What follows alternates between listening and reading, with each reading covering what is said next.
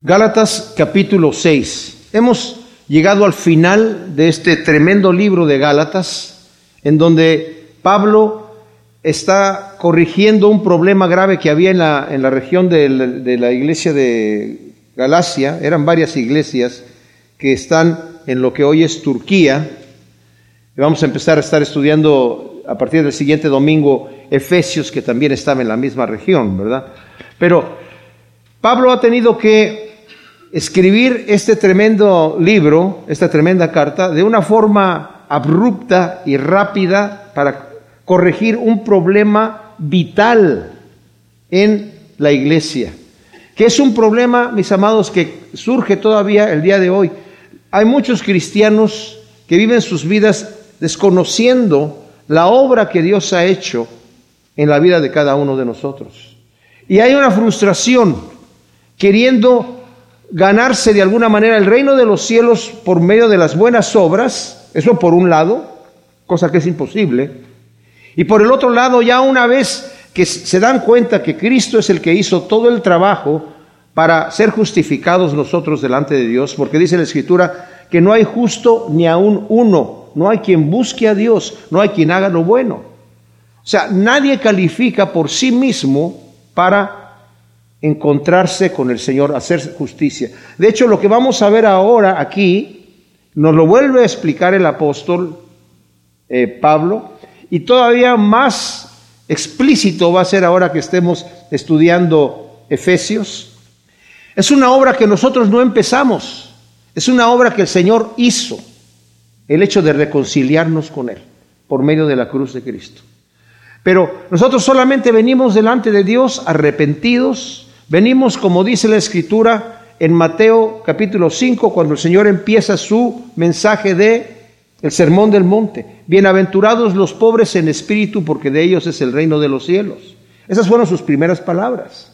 Y los pobres en espíritu son aquellos que no tienen ninguna credencial. No vienen delante de Dios porque son buenos, no vienen delante de Dios porque se portaron bien. Vienen delante de Dios sin tener absolutamente nada que mostrar sin tener ninguna credencial, ninguna estrellita de buena conducta, no tienen nada que mostrar y no saben cómo obtenerlo.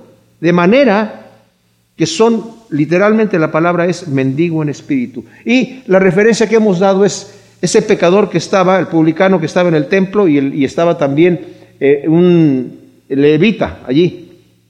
El levita que se, se dedicaba a servir en el templo estaba de pie y decía, Señor, te doy gracias que yo no soy como los demás hombres, yo pago mis diezmos, yo me porto bien, yo guardo la ley, ayuno dos veces a la semana, estoy cumpliendo todo lo bueno. Gracias te doy, Señor, porque no soy así como otros hombres. Ni siquiera como este pecador publicano que está ahí. Los publicanos eran de los pecadores los peores. Y el publicano dice la escritura que ni siquiera se atrevía a levantar la vista y estaba solamente diciendo, Señor, sé propicio a mí que soy pecador. Y el Señor dice, ese salió justificado, el otro no. El otro estaba confiando en sus buenas obras. Entonces, venimos delante de Dios, ya nos dijo aquí eh, Gálatas, eh, había venido una corriente de judaizantes que eran cristianos que se habían convertido al judaísmo y estaban tratando de añadirle al sacrificio de Cristo las leyes de Moisés. De tal manera que dijeron, si quieren eh, una eh, cita específica, está en el primer versículo del capítulo 15 de Hechos, en donde dice que habían venido unos judíos de Jerusalén a la misma iglesia donde estaba Pablo a decirles, si ustedes no se circuncidan de acuerdo al mandato de Moisés y guardan la ley, no pueden ser salvos. Sea, está bien el sacrificio de Cristo, qué bonito lo que hizo Cristo, pero tienen que guardar la ley.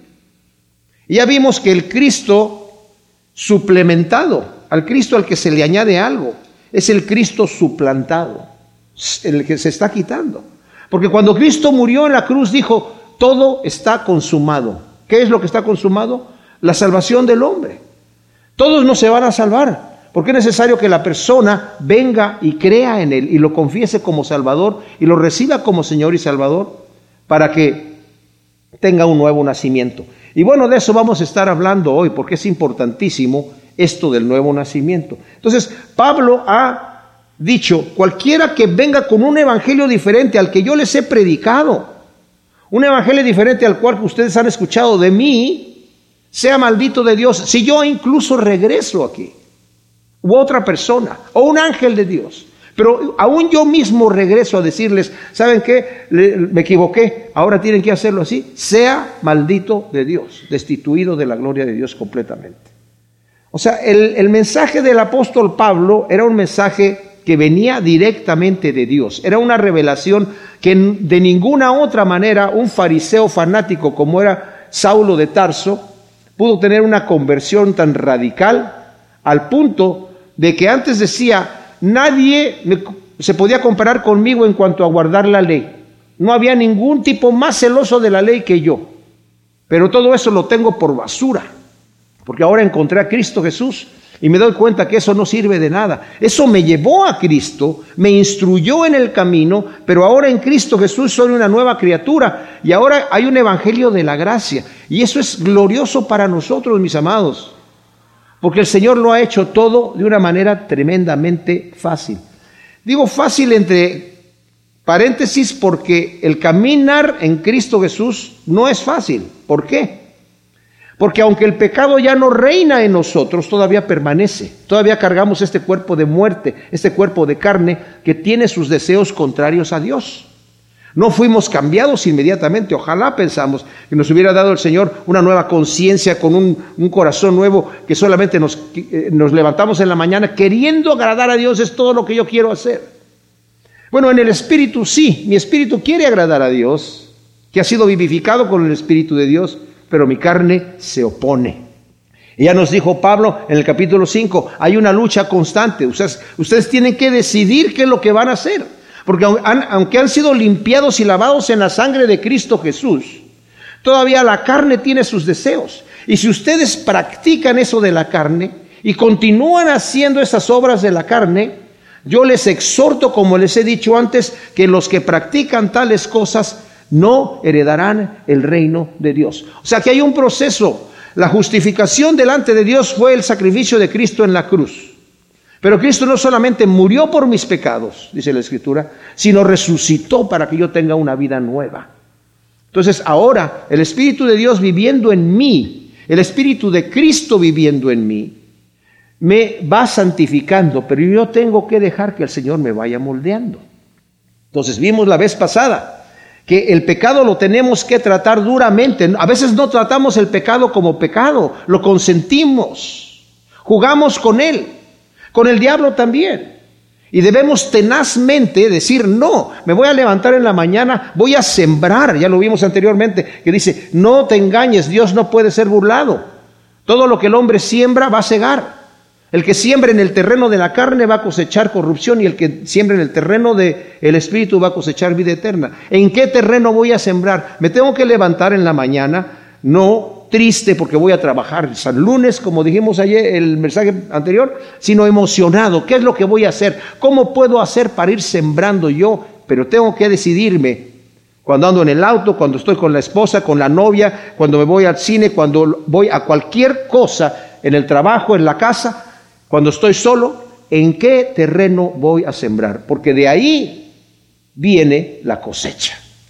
Y la cosecha va a venir de acuerdo a la semilla que yo sembré y el terreno que sembré. Entonces, nos quedó diciendo en el versículo 10 que incluso tenemos que estar haciendo el bien, nos dijo el versículo 9. O sea, nuestra fe madura tiene que producir frutos y esos frutos son las obras para las cuales el Señor nos ha creado. Y me acuerdo que vimos ese versículo tremendo que está en el capítulo 2 de Efesios, si le dan la vuelta ahí nada más, está Efesios capítulo 2, en donde dice el versículo 8, porque por gracia habéis sido salvos por medio de la fe y esto no es de vosotros, pues es un don de Dios y no por obras para que nadie se gloríe. O sea, vimos que las obras que vamos a estar haciendo no son para ganarnos la salvación, porque hemos sido salvos por gracia y no por obras, para que nadie se gloríe. Pero el versículo siguiente inmediatamente dice, porque somos hechura suya, creados en Jesús el Mesías, para buenas obras, las cuales Dios preparó de antemano para que anduviésemos en ellas. O sea, no te canses de hacer el bien, para eso has sido creado. Tus buenas obras van a glorificar a nuestro Padre que está en los cielos cuando los hombres vean que estás obrando correctamente. Pero no vas a estar obrando para que la gente te felicite, no vas a estar obrando para que la gente diga, oh, qué santa es esta persona, porque también en el mismo lugar en donde nos dice el Señor en el Sermón del Monte, en el capítulo 5, versículo, me parece que es del 11 al, al 13 por allí, dice, tú eres la sal de la tierra, eres la luz del mundo, ¿verdad? No escondas tus obras, haz tus buenas obras delante de los hombres para que glorifiquen a nuestro Padre que está en los cielos, dice el versículo 16. Y luego más adelante en el 6.1 dice, no hagas tu justicia delante de los hombres para que te glorifiquen a ti, porque entonces ya recibiste tu recompensa. Entonces, ¿las hago o no las hago? Sí las hago, pero con, la, con el corazón y la intención correcta. Y la gente entiende eso, la gente lo ve de esa manera. Entonces, ahora entramos en otra sección completamente diferente y pareciera que ya Pablo está terminando, ¿verdad? y como que agarra nuevas fuerzas otra vez. Y antes de, terminar la carta, vuelve a tomar vuelo y dice en el versículo 11, mirad con cuán grandes letras os escribo con mi mano. Ahora, Pablo en este momento toma la pluma del amanuense, o sea, del escribano que está ahí. Amanuense es una eh, palabra complicada para decir secretaria o secretario, ¿verdad? Es lo mismo que está escribiendo, Pablo está dictando, y él le toma la, pluma, mientras él, que estaba eh, eh, eh, escribiendo el amanuense en una letra muy elegante, cursiva, para Pablo utilizar letras mayúsculas o unciales, grandes, de su propia mano, y tal vez ya no tan elegantes como las otras. Pero Pablo está diciendo, vean con cuán grandes letras le estoy hablando. Se quiere acercar a sus hijos, los Gálatas. Ahora lo que les voy a decir es de extremadamente importante. Lo que les voy a decir es vital. Quiero que escuchen y lean lo que estoy escribiendo ahora al final de esta carta. Vemos otro indicio aquí posible del aguijón de Pablo como una posible oftalmía, ¿verdad? Como nos había dicho en el 4, del 13 al 15 aquí, ya sabéis que por una debilidad de la carne os proclamé las buenas nuevas de la, a la primera vez, y lo que para vosotros era una prueba en mi carne, no lo menospreciasteis ni lo escupisteis, o sea, no escupisteis al piso como era la costumbre de decir, y este quien, mira qué mal se ve. Al contrario, me acogisteis como a un enviado de Dios, como Jesús el Mesías. ¿Dónde está pues entonces esta satisfacción que expresabas? Porque os doy testimonio que si hubiera sido posible os hubiera sacado los ojos y me los habrías dado. O sea, por eso se, calcula que el problema de Pablo era en los ojos. Porque también nos dice en la segunda de Corintios 12:7 que Pablo tenía un aguijón en la carne. Un aguijón que Dios le había enviado, un mensajero de Satanás para bofetearlo, para que no se enorgulleciera demasiado en las revelaciones que tenía. Y dice, yo le he pedido ya al Señor tres veces que me lo quite y el Señor me dice, no te conviene Pablo, no te conviene, que te baste mi gracia. Entonces, bueno, esto puede ser eh, un, un indicio de esa cosa. Ahora, es importante notar que es el tema que quiero destacar en este versículo 11, mis amados. La autoridad apostólica en el hecho que Pablo abruptamente toma la pluma del amanuense para mostrar la importancia de la autoridad de las escrituras, mis amados. Lo que vamos a ver ahorita es esto, la autoridad que tienen las escrituras. En segunda de Tesalonicenses 3, Pablo nos dice así en el versículo 17, el saludo de mi mano de Pablo, lo cual es contraseña de toda epístola, así escribo. O sea, Pablo siempre terminaba el saludo así, ¿verdad? Y en segunda de Timoteo, Pablo le está diciendo a Timoteo en el capítulo 3, versículo 16, toda la escritura es útil para redarguir, para enseñar, para instruir, ¿verdad? O sea, cuando está hablando de toda la escritura, no se está refiriendo exclusivamente al Antiguo Testamento, se está refiriendo también al Nuevo Testamento.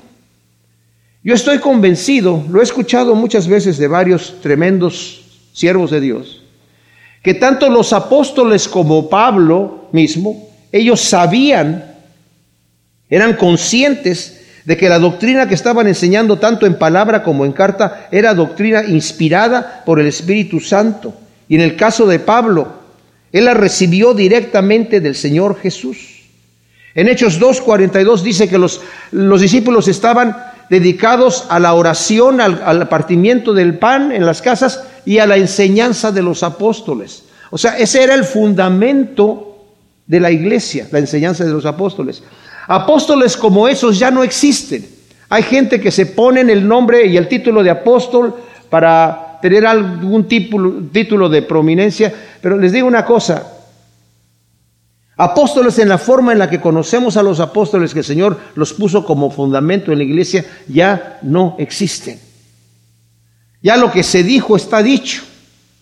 Y tanto vale la palabra de los apóstoles como vale la palabra de Cristo mismo en los evangelios. Porque toda es palabra de Dios, mis hermanos. Toda es palabra de Dios. Y toda la escritura eh, es inspirada por Dios. Los apóstoles, como dije, eran conscientes de que estaban enseñando la palabra eh, del Señor de esa manera. Entonces, ninguna iglesia, mis amados, tiene mayor autoridad que la Biblia. Toda teología que se predica y se practica en la iglesia, que se diga ser cristiana, ¿verdad? La iglesia que se diga ser cristiana, debe estar en perfecta armonía con la escritura. El mismo Pablo cuando estoy diciendo aquí en el versículo 6 del capítulo 1, estoy maravillado de que así tan pronto os hayáis alejado de que el que os llamó por gracia para un evangelio diferente. O sea, Pablo estaba consciente, lo que yo estoy predicando no lo estoy inventando, no es invento mío, es una revelación que Dios me dio. Y la revelación que el Señor le dio a Pablo er, era de tal magnitud y de tal calibre, mis amados, que le cambió todo su mundo. Pablo hubiera sido de los cristianos y se hubiera convertido así nada más, sin tener el Evangelio revelado directamente del Señor. Si él solamente hubiera llegado después de estar en Damasco y estar predicando un poco el Evangelio allí, llega a Jerusalén, se junta con Pedro, con Santiago, con Juan, empiezan a platicar, ellos le comunican lo que es el Evangelio. Yo les digo, la iglesia se hubiera quedado entre los judíos el Evangelio allí, porque todos estaban muy cerrados de que eh, eh, Cristo solamente vino para los judíos. Pero Pablo mismo dice, yo no recibí la revelación de hombre alguno. Es más, yo no me junté inmediatamente con Pedro y con ellos para, para ver si lo que yo tenía era correcto. Yo tuve una revelación directamente del Mesías. Y por eso su cambio fue tan radical. Después de ser un fanático tan fanático, tuvo un cambio tan radical que el Señor lo hizo el apóstol de la gracia, ¿verdad? De los gentiles. Tremenda, tremenda, tremenda cosa. Entonces, aquí está diciendo, no que haya otro evangelio, sino que hay algunos que os inquietan y quieren pervertir el evangelio del Mesías. Pero si aún nosotros o un ángel del cielo proclama un evangelio contrario al que os proclamamos, sea maldito de Dios. Como antes he dicho, también ahora lo vuelvo a repetir, si algunos proclama otro evangelio contrario al que recibisteis, sea maldito de Dios. O sea, Pablo era consciente. Yo vine aquí con un evangelio, unas buenas nuevas. Y las buenas nuevas eran que Cristo murió por nuestros pecados, mis amados. Que Cristo nos justificó en la cruz a nosotros. Si alguien le añade, si alguien le cambia, si alguien hace alguna otra cosa, sea maldito de Dios. Les digo, si nosotros entendemos la escritura correctamente, cuando lo estamos leyendo, porque a veces hay pasajes que uno está leyendo y dice, este pasaje como que no está de acuerdo con el otro pasaje y hay cosas que no entendemos. Y saben qué, yo tengo una regla conmigo mismo. Lo que yo no entiendo lo guardo en un cajoncito y lo dejo ahí para revelación más tarde. No es mi momento para entenderlo. Hay otras cosas que jamás vamos a entender, porque dice la Escritura en Deuteronomio que las cosas que han sido reveladas son para nosotros, pero las que el Señor tiene ocultas son para Él. ¿verdad? No es el momento en este momento para que nosotros entendamos esos grandes misterios, pero el Señor nos revela lo que necesitamos saber porque querer entender la mente de Dios y todos los conceptos de lo que significa la salvación y la vida eterna y, de que somos predestinados desde antes de la fundación del mundo, les digo, nos vamos a volver locos. Nuestra mente no da para eso, no está capacitada para razonar esas cosas y muchas cosas tenemos simple y sencillamente que recibirlas por fe. Pero cuando digo que ninguna iglesia es mayor a la escritura, no hay ningún papa, ni ninguna persona, ni ningún hombre, ningún, de ningún lado que pueda decir, yo tengo una nueva revelación o un nuevo profeta que se levantó ahí y, se encontró unos lentes raros allí y empezó a leer escrituras que no entendía. Está tan cómico como mi, nieto, ¿verdad? Que es el más chiquito. Estábamos allí en la casa y, y agarra unos lentes que estaban allí mi esposa y yo tenemos lentes por todos lados para, para poder leer, ¿verdad? Entonces se los pone y se queda así como, ay, ¿qué es esto? Y le dice su hermanita mayor, es que esos lentes son para leer. Ah, son para leer. A ver, se los vuelve a poner y agarra una caja ahí y le hace así. Dice, pues no, no puedo leer. Y yo, yo, me yo primero pensé, pues es que no son para ti, ¿verdad? Y estaba así, no puedes leer, no, no. Digo, pero tú, ¿tú sabes leer? No, dice, pero estos lentes son para leer, o sea, debería de poder leer. Joseph Smith sí tuvo uno de esos lentes donde decía, no puedo leer y se los pone, ay, ahora sí ya puedo leer estas tablas aquí. No, les digo, cualquier iglesia, cualquier doctrina, cualquier predicador, cualquier interpretación que salga, tiene que venir, mis amados, de acuerdo a la escritura. Si no está de acuerdo a la escritura, no es de Dios no es de Dios. No hay nuevas revelaciones. No hay la iglesia de los santos de los últimos días, porque ahora tenemos una nueva revelación, ya ahora la anterior ya no funciona. Y desafortunadamente, hoy en día, hay muchas doctrinas que han salido supuestamente apoyadas por la Biblia con interpretaciones ridículas, como la doctrina de la prosperidad. Todo lo que tú confieses va a ser. Y utilizan escrituras fuera de contexto. Y dicen, bueno, dice el Señor, no yo dije, dioses somos, dioses sois. O sea, mismo Cristo lo dijo también, citando el Antiguo Testamento, hablando de otra situación. Entonces, si somos dioses, o sea, somos diositos chiquitos, hijos del Dios eterno. ¿Y qué pasó con el Dios eterno? Por medio de la palabra hizo todas las cosas. Entonces, así como Él por la palabra hizo todas las cosas, si yo declaro, las cosas suceden. Si eso fuese cierto, estaría en la escritura. Porque eso es un pensamiento bastante complejo y bastante poderoso teológicamente hablando. ¿Sí o no? Si todo lo que yo pueda confesar va a aparecer, ¿y qué es lo que andan confesando? ¿Santidad? ¿Integridad? ¿Arrepentimiento? No, andan confesando cosas materiales. En donde el Señor dijo, no pongas tu mirada en las cosas de aquí, sino en las de allá de, la tierra. No andan declarando que Cristo es el Señor, andan declarando un carro nuevo, una casa nueva, un trabajo nuevo, una billetera grande. O sea, fuera completamente de lo que la Escritura dice. Y caen, porque la Escritura los condena. La Escritura está diciendo, esta es una doctrina falsa, es una doctrina de hombres. Pero ya estamos advertidos. Eh, Pablo le dijo a Timoteo, en los posteros días va a venir gente que va a estar cansada de escuchar la sana doctrina y se van a levantar para ellos maestros que les hablen de acuerdo a sus propios deseos carnales, porque ya no querer, ya no van a querer escuchar la sana doctrina, van a querer que les hablen de acuerdo a sus deseos carnales y los van a apartar de la verdad y los van a llevar a las fábulas. Y eso es lo que quieren. Y es ahí donde están. Tremenda cosa. Versículo 12 de capítulo 6 de Gálatas, continúa el apóstol Pablo dándonos aquí instrucciones acerca de la vida cristiana.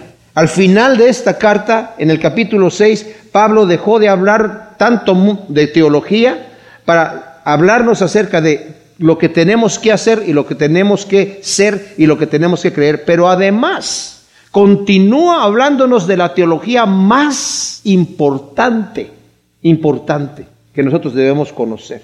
Dice el versículo 12, todos los que desean tener buena apariencia en la carne, estos os obligan a circuncidaros, solo para no ser perseguidos por causa de la cruz del Mesías. Ahora, el apóstol Pablo parece que ya había terminado con el asunto de los judaizantes que andaban diciéndole a los cristianos gentiles de Galacia, ¿verdad? y no solamente de Galacia, sino de todos los lugares a donde Pablo iba, Está bien lo que Pablo les dijo, que, que, Cristo, que crean en Cristo y lo reciban como salvadores también, pero necesitan también hacerse judíos y guardar la ley. Y Pablo dice, no, no.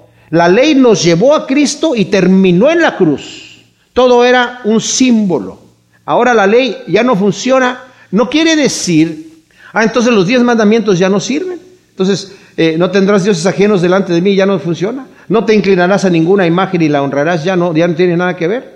Entonces ya, ya usar el nombre de Dios en vano ya no tiene nada que ver. Ya, entonces ya no necesito honrar a mi padre y a mi madre. Ya no necesito eh, cuidarme de no robar, de no matar, de no destruir, de no codiciar. No, no, no, no, no.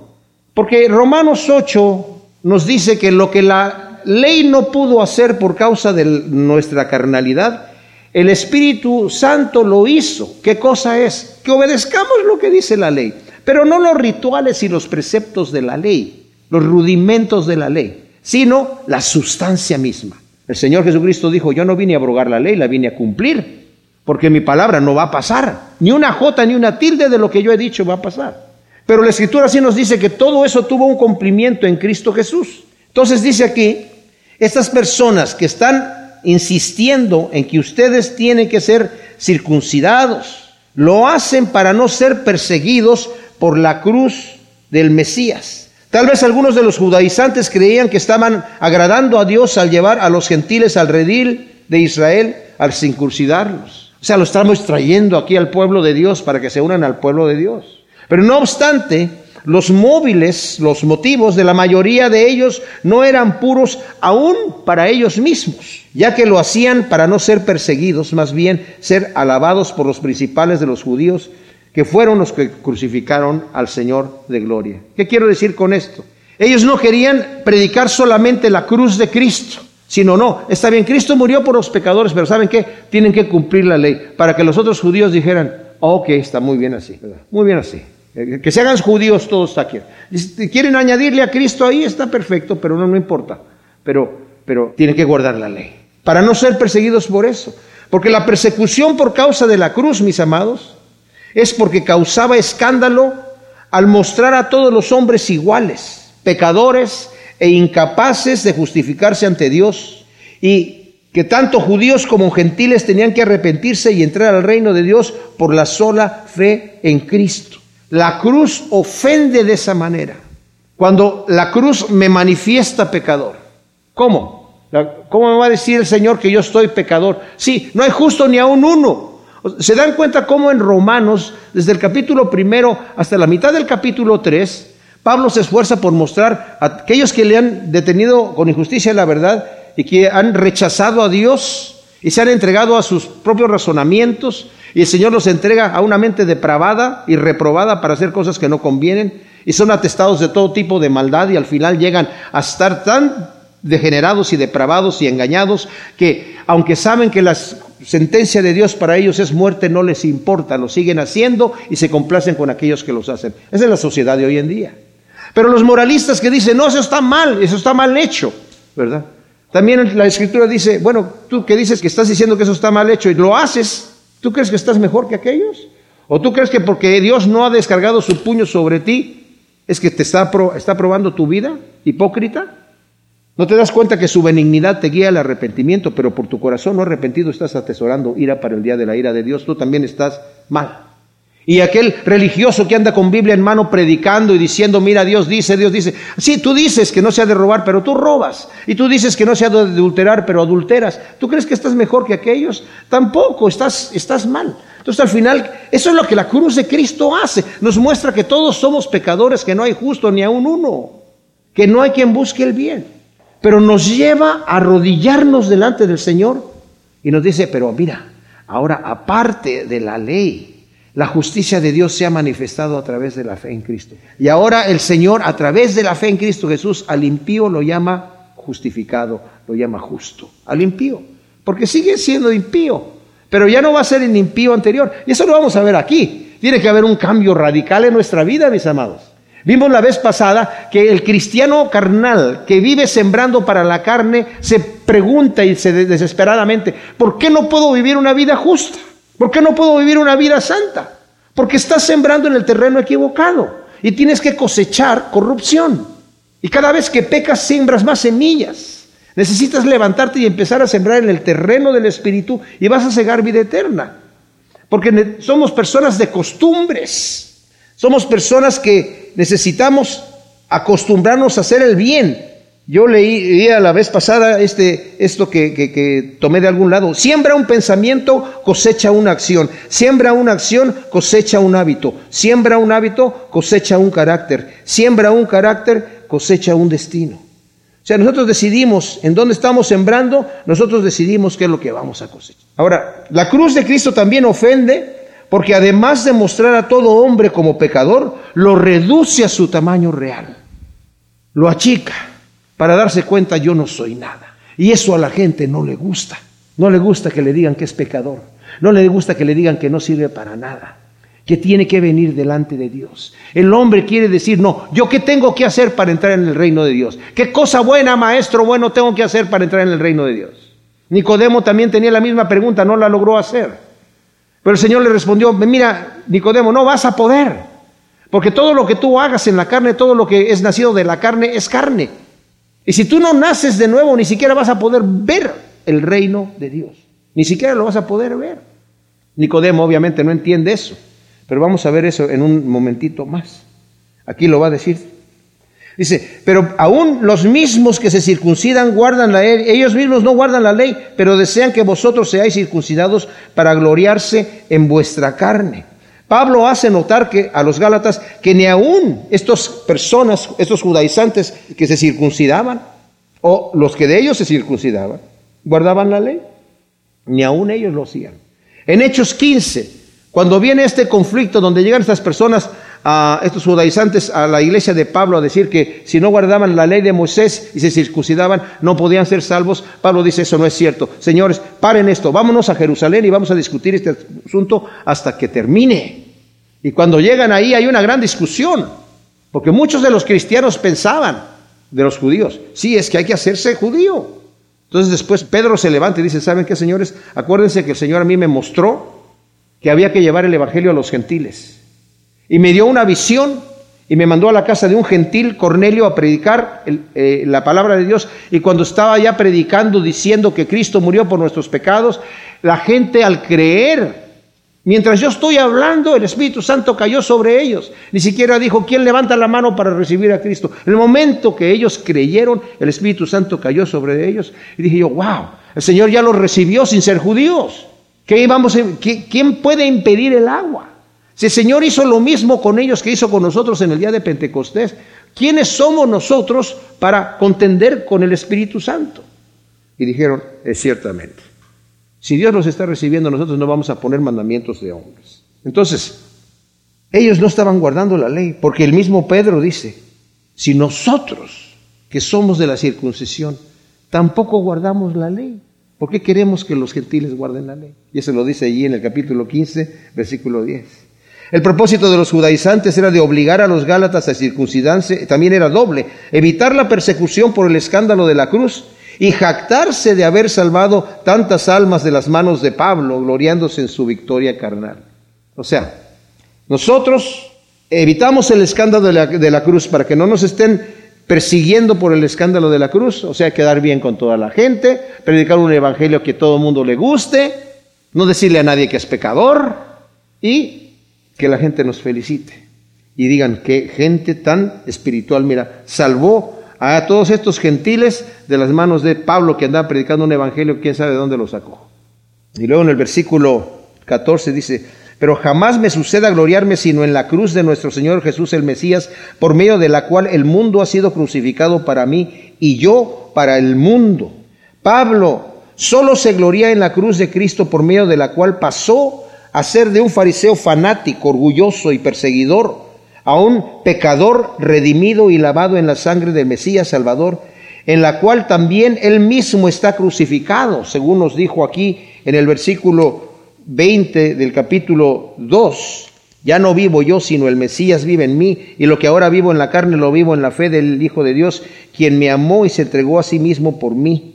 El versículo 19, porque yo por medio de la ley a la ley he muerto a fin de vivir para Dios, con el Mesías estoy juntamente crucificado. Ahora, si las obras pueden justificar al pecador, entonces Cristo murió en vano. Y eso lo dice Pablo ahí inmediatamente después, en donde acabamos de leer el capítulo 2. Ya no vivo yo, sino que el Mesías vive en mí, y lo que ahora vivo en la carne, lo vivo en la fe del Hijo de Dios, quien me amó y se entregó a sí mismo por mí. No rechazo la gracia de Dios, porque si por la ley fuera la justicia, entonces Cristo en vano murió. Si yo por portarme bien, por mis buenas obras, por sacrificios que haga, por cualquier otra cosa que suceda, puedo ser salvo, entonces Cristo murió en vano.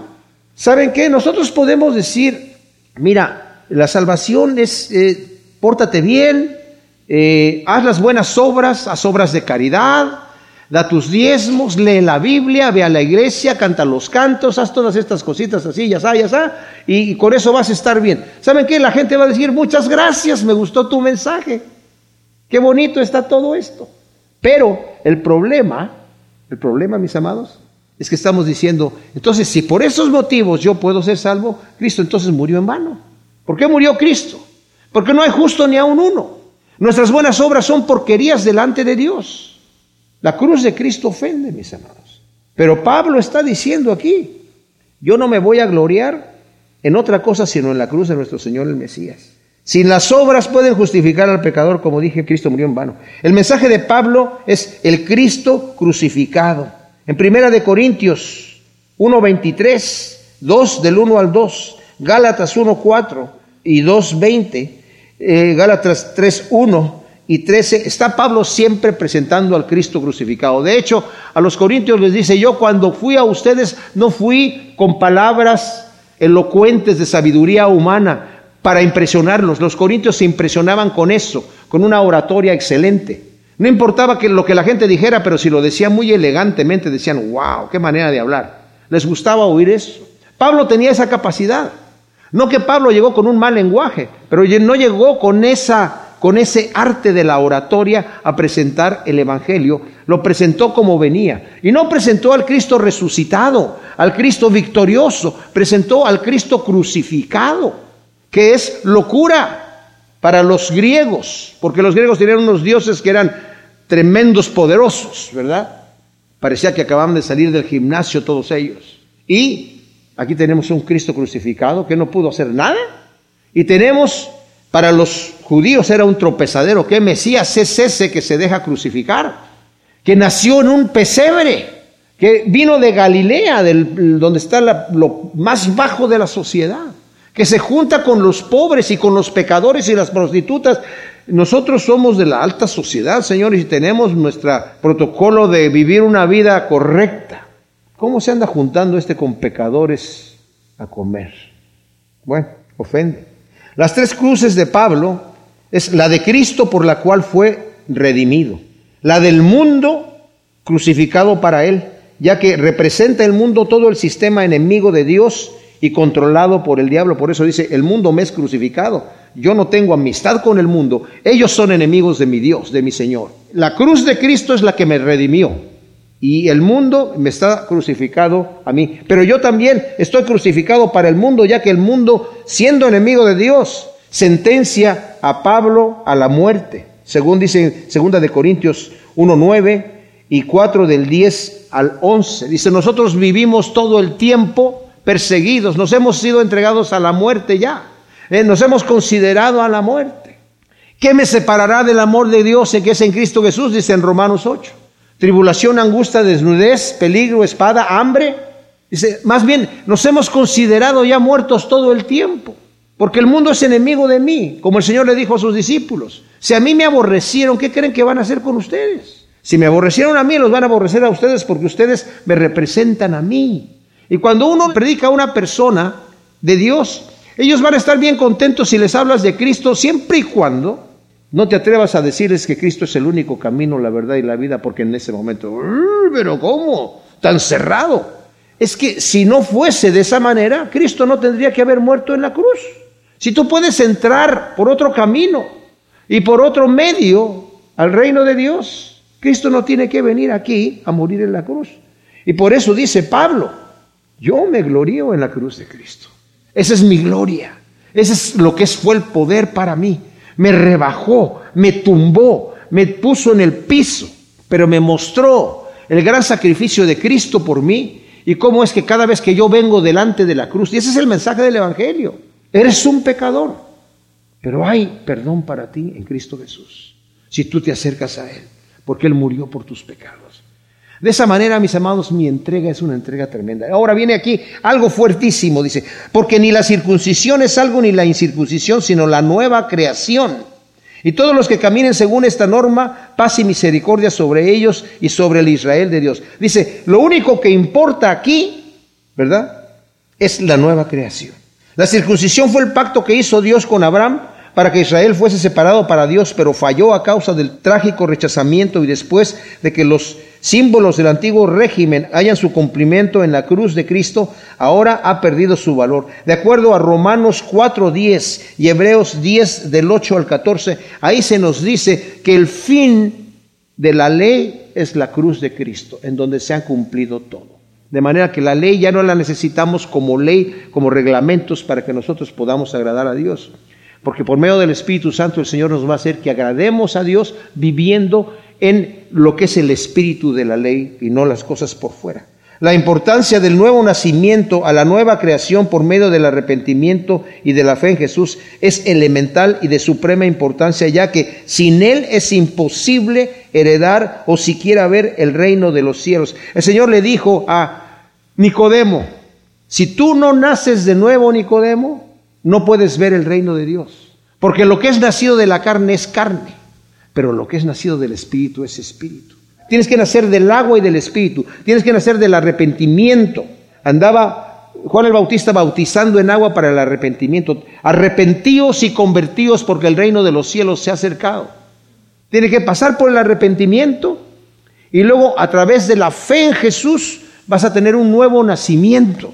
Y ese nuevo nacimiento, mis amados, va a producir un fruto en mi vida. Eso es algo importantísimo, mis amados. Algo importantísimo. Porque sin ese nuevo nacimiento no tenemos nada. Los judaizantes mostraban con orgullo una espiritualidad exterior, pero sin el fruto del nuevo nacimiento. Si leemos un poquito lo que el Señor les dice en Mateo 13, es tremendo. O sea, realmente es una situación que es Mateo 23, en versículo 2 diciendo, en la cátedra de Moisés se sientan los escribas y los fariseos, haced y guardad pues todo lo que los dicen, pero no hagan conforme a sus obras porque dicen y no hacen. Atan pesadas cargas y las ponen sobre los hombros de los hombres, pero ellos ni siquiera las quieren mover con un dedo. ¡Wow! Dice el Señor, antes viene, hacen todas sus obras para ser vistos de los hombres porque ensanchan sus flecos, ¿verdad?, de sus vestidos y alargan los, los flecos y las, las, filacterias eran unas cajitas que se ponen en la... A lo mejor han visto fotos, ¿verdad?, de los judíos con sus cajitas allí donde tienen escrituras y entre más grandes estén las cajitas, más espirituales están las personas, ¿verdad? Y aman el primer eh, reclinatorio en las cenas y las primeras sillas en las sinagogas y los saludos pomposos en las plazas y que los hombres los llamen rabí, que los llamen maestro. Y también eh, Pablo nos dice en segunda de Timoteo, hablándole a Timoteo acerca, advirtiéndole acerca de los falsos que van a venir y de las situaciones como van a estar al final del tiempo, en el versículo primero del capítulo 3 dice, debes saber esto, que en los últimos días vendrán tiempos difíciles porque los hombres serán egoístas, amigos del dinero, arrogantes, soberbios, difamadores, desobedientes a sus padres, ingratos, irreverentes, sin afecto natural, implacables, calumniadores, intemperantes, crueles, enemigos de lo bueno, traidores, impetuosos, envanecidos y amigos de los placeres más que de Dios. Y uno puede decir, bueno, pero esos no son cristianos, esos no estar en la iglesia. Eso no se dice en cristianos, ¿no? Vean el siguiente versículo. Que tendrán apariencia de piedad, pero negarán la eficacia de ella. Apártate de ellos. Mis amados, el nuevo nacimiento es importante. ¿Has nacido de nuevo? ¿Hay un volumen 2 en tu vida? Tú puedes decir, el Señor, antes yo estaba de esta manera y ahora estoy aquí. ¿Amas leer la escritura? ¿Amas pasar ratos con el Señor a solas? ¿Buscas a Dios en tu vida? ¿Procuras obedecer al Señor? ¿Procuras sembrar en el terreno del Espíritu? ¿O no te importa? Si tú puedes decir es que yo ya recibí a Cristo, ya dije las palabras, pasé adelante, ya me bauticé, ya hice todo eso, voy a la iglesia, pero ¿te gusta o no te gusta hacer eso? Hazte la pregunta. Por eso dice Pablo a los Corintios, examínate si estás en la fe o no. ¿Somos o no somos? ¿Queremos estar con el Señor o se nos es una carga? Y necesitamos nacer de nuevo. Y decirle, Señor, mi fe es una fe ficticia, es una fe mental, es una fe hipócrita. Necesito que me arraigues y me pongas en la roca, que me enamores de ti, Señor. Manifiéstate a mí. Necesito una intervención celestial, porque necesito conocerte a ti. Mis amados, si hemos nacido de nuevo, vamos a estar buscando las cosas de arriba. Si hemos nacido de nuevo y el Espíritu de Dios está en mí, no practicamos el pecado porque la simiente de Dios está en nosotros y no nos deja en paz. Cada vez que pecamos nos sentimos terriblemente mal. No nos levantamos, nos limpiamos la boca y decimos, bueno, para la próxima. Hay un verdadero cambio. Entonces dice Pablo, todos los que así caminen, paz y misericordia sobre ellos. Y concluye diciendo, de aquí en adelante nadie me cause molestias, porque yo llevo en mi cuerpo las cicatrices de Jesús. Hermanos, la gracia de nuestro Señor Jesús, el Mesías, sea con todos, con, vuestro espíritu. Amén. Termina también abruptamente. Y Pablo está diciendo, ya no me causen más molestias. O sea, con, esa, con esa situación, le dije a mi esposa, me, me, gustó ese versículo, lo voy a andar repitiendo por ahí. Gracias Señor te damos por tu palabra. Te pedimos que tú siembres todas estas cosas en nuestro corazón y que nos permitas hacer un examen de conciencia, Señor. Si realmente hemos nacido de nuevo, si nuestra fe es una fe arraigada en ti, si nuestra fe es una fe en donde nos hemos enamorado de ti, Señor, que produzca frutos, Señor. Así como el arrepentimiento tiene que producir frutos, también la fe tiene que producir frutos, porque hemos sido creados para buenas obras, las cuales tú preparaste de antemano para que anduviésemos en ellas. Gracias te damos, te alabamos en el nombre de Cristo. Amén.